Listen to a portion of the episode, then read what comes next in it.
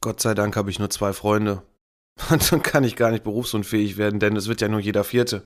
Ähm, außerdem ich als Handwerker und Burnout. Auf gar keinen Fall. So stressig ist das nicht, weil wenn ich keinen Bock habe zu arbeiten, lege ich mich einfach in meinen Bauwagen und schlafe eine Runde. Und überhaupt, diese Versicherer, die zahlen ja eh nicht, weil in im Kleingedruckten steht mal wieder drin, das und das ist auf jeden Fall der Grund dafür, dass wir nicht zahlen müssen. Super. Und dafür zahle ich jeden Monat meine Prämie Du solltest jetzt unbedingt mal mit diesen ganzen Vorurteilen aufhören in deinem Kopf. Denn Berufsunfähigkeitsversicherung ist eine der wichtigsten Versicherungen, die man überhaupt haben kann. Wenn du mehr erfahren möchtest, dann bleib jetzt dran bei Absicherung braucht Vertrauen. Dein Versicherungspodcast von ABV Makler. Absicherung braucht Vertrauen. Dein Versicherungspodcast von ABV Makler. Hallo und herzlich willkommen bei Absicherung braucht Vertrauen, dein Versicherungspodcast von ABV Makler.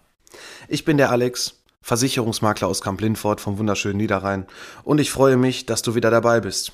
Ja, in der letzten Folge haben wir über die Privathaftpflichtversicherung gesprochen, einer der elementaren Versicherungen als Grundschutz, den du unbedingt haben solltest. Und heute, ja, da machen wir direkt weiter, denn auch eine Berufsunfähigkeitsversicherung kann dir so richtig den Hintern retten, wenn es mal eng wird.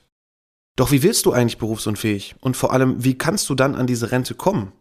Das erkläre ich dir gerne später. Zu Anfang möchte ich dir erstmal davon berichten, wie es überhaupt dazu kam.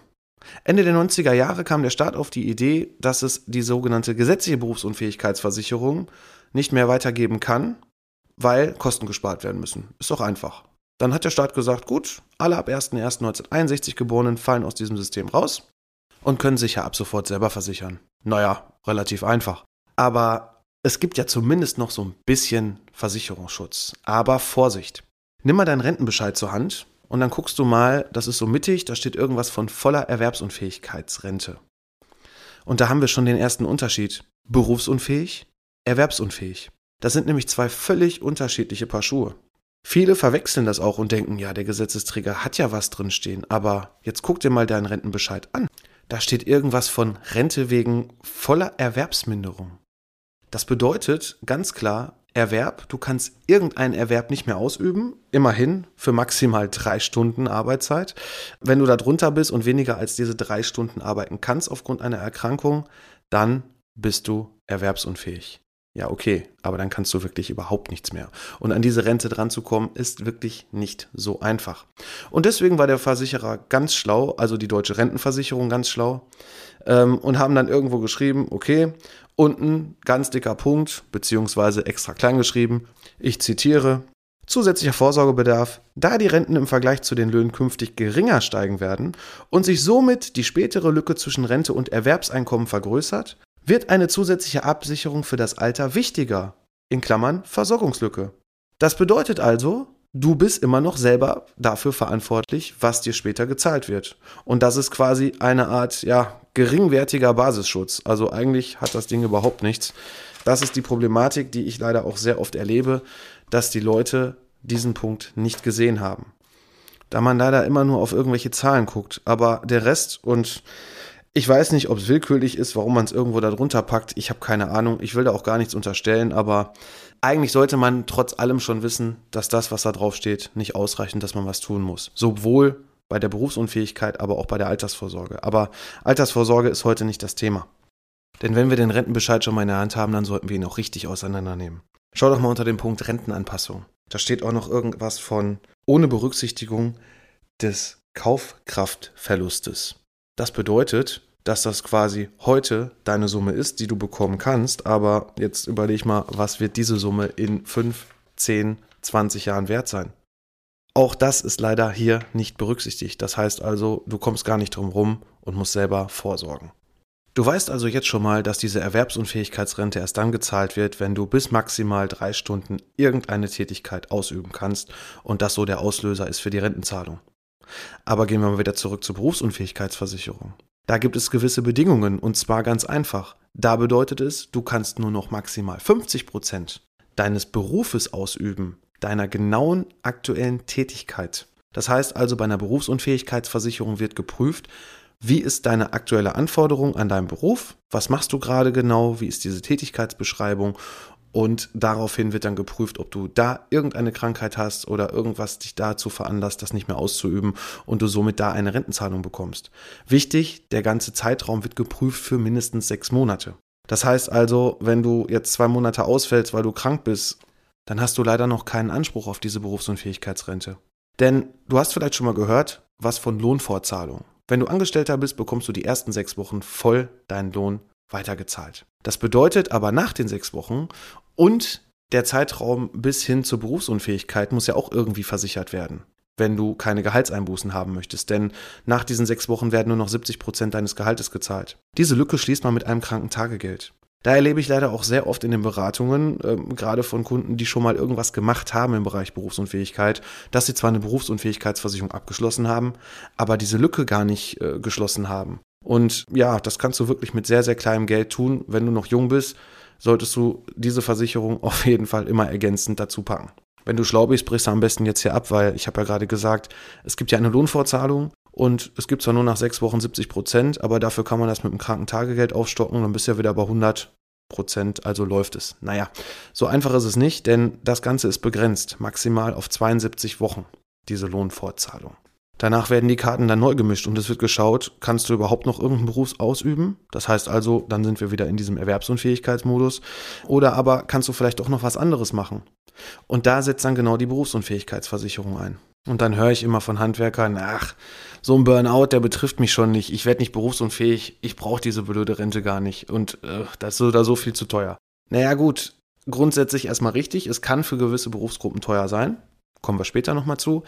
Aber diese Krankheiten, das ist ja nicht nur Burnout, sondern jede Erkrankung. Burnout ist zum Beispiel, oder sagen wir mal insgesamt Nervenerkrankungen, ähm, sind schon so der größte Posten von Versicherungsfällen jedes Jahr. Aber es gibt ja noch andere.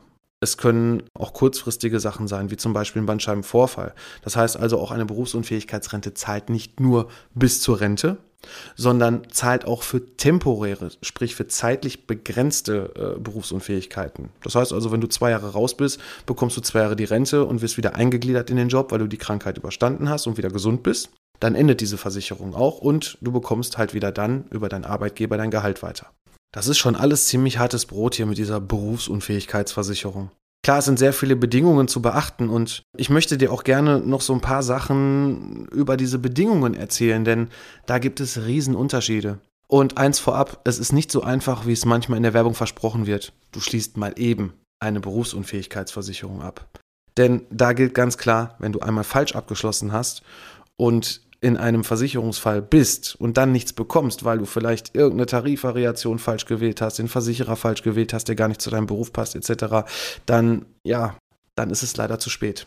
Und deshalb ist es ganz wichtig, Bedingungen. Jetzt wird es etwas trocken. Also für die, die, die sagen, okay, bis hierhin konnte ich noch folgen, macht doch gerne auch mal eine Pause und dann schaltet ihr einfach später wieder ein. Oder du ziehst das jetzt einfach mal durch. Sind ja nur ungefähr immer 20 Minuten von meinen Podcasts.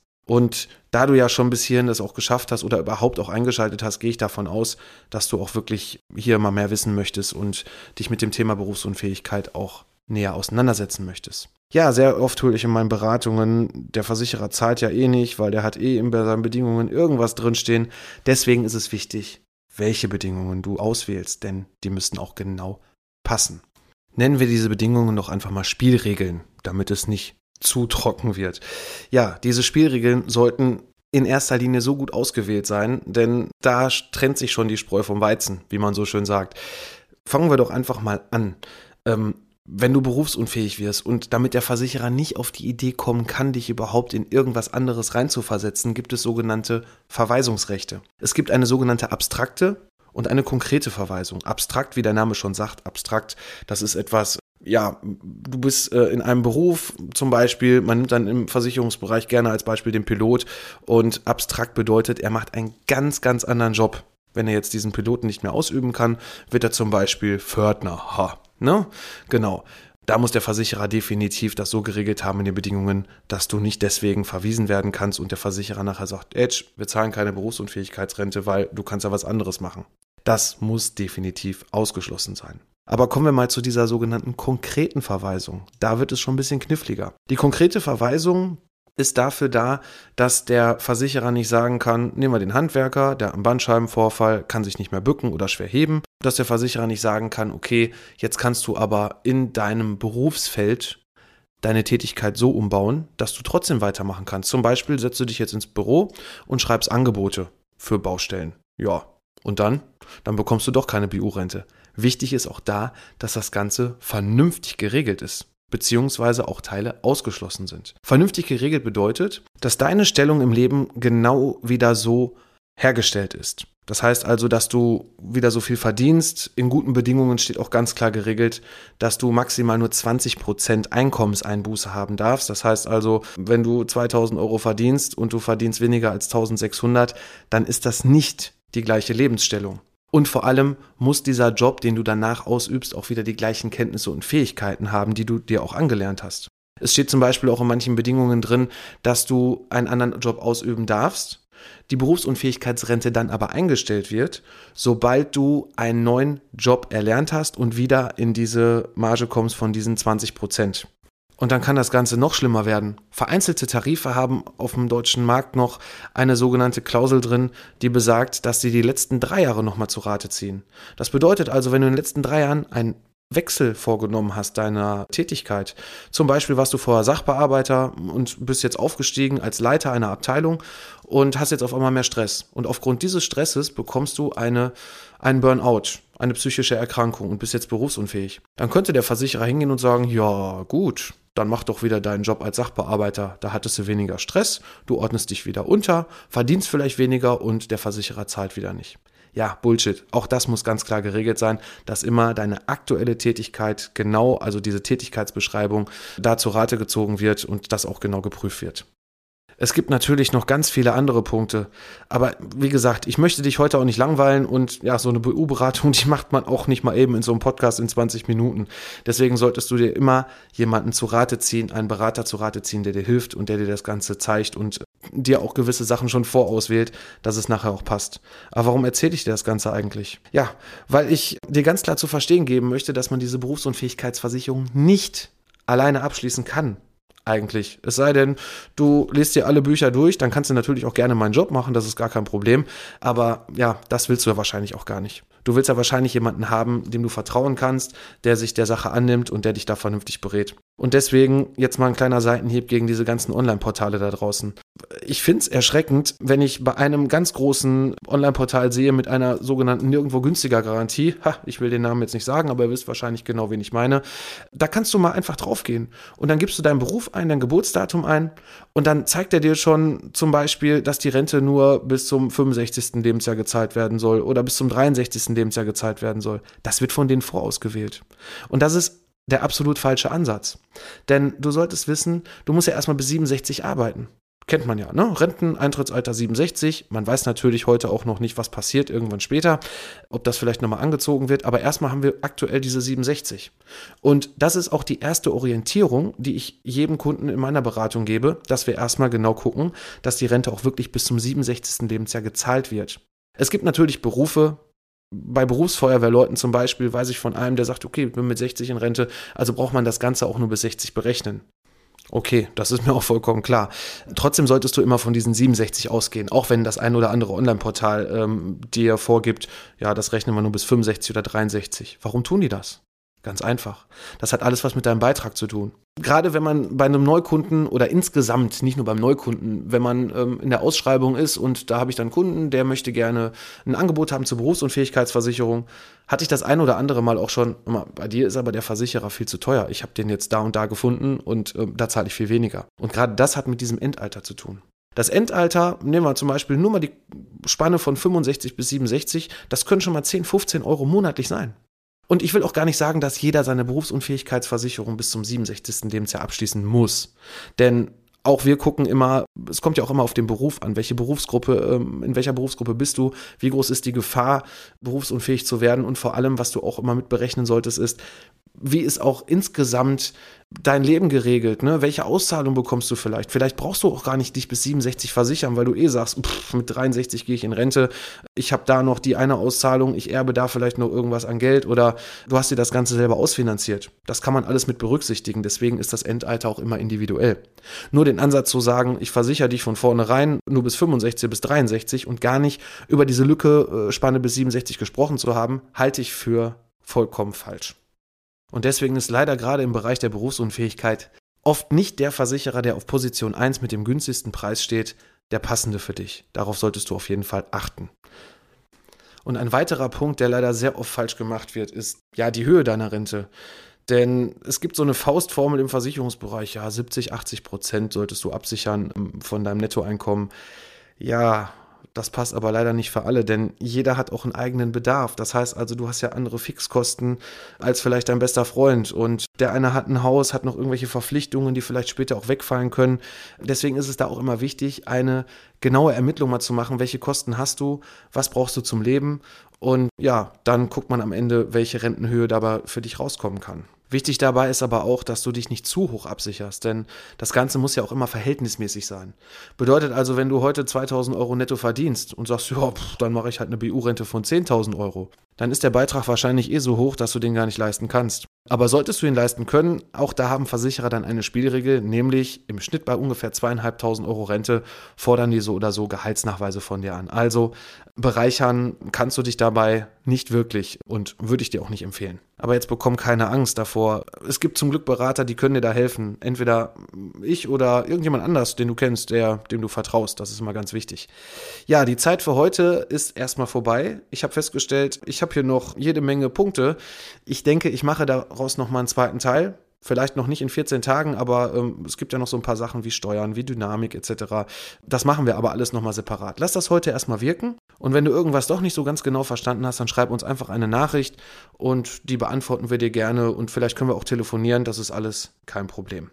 Ansonsten, was bleibt mir jetzt noch über? Ansonsten bleibt mir jetzt noch zu sagen, ja, erstmal schön, dass du es bis hierhin geschafft hast bei dem doch sehr trockenen Thema. Und wenn dir meine vierte Folge gefallen hat, dann erzähl es unbedingt weiter. Denn ich stehe hier noch am Anfang mit meinem Podcast und ich freue mich über jedes Feedback, auch natürlich konstruktive Kritik ist immer gerne gesehen, denn auch ich möchte ja besser werden. Aber ich würde mich auch sehr freuen, wenn du das Ganze likest, das Ganze teilst, mir einen Kommentar da lässt, gerade auch bei Apple da die Kommentarfunktion mit nutzen. Das würde mir un unheimlich weiterhelfen. Auch, dass ich vielleicht auch etwas mehr gesehen werde und noch ganz viele andere Leute diesen Podcast hören können. Wenn du 14 Tage nicht warten kannst und die Zeit überbrücken möchtest, kannst du uns auch gerne bei Facebook oder Instagram folgen. Suche da einfach mal nach ABV Makler und ja, dann solltest du unsere Seite finden, denn da haben wir aktuelle News und ähm, auch so ein bisschen was zu unserem Büroalltag, was wir da für dich bereitstellen. Ja, tschüss, mach's gut, dir noch eine gute Zeit, bis es wieder heißt, Absicherung braucht Vertrauen, dein Versicherungspodcast von ABV Makler.